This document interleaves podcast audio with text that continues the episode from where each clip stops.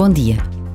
A voz era firme quando dizia aos netos: Um dia bem vivido era quando chegava à cama, tão cansada que sentia todos os ossos. Era uma mulher de trabalho, tratava da casa, ia para o campo, cozinhava, voltava à horta. Tinha criado os filhos, ajudava os vizinhos como podia, trabalhava desde que se levantava até à hora de dormir.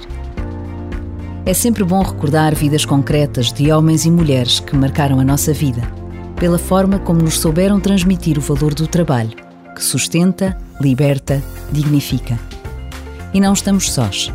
Deus está conosco.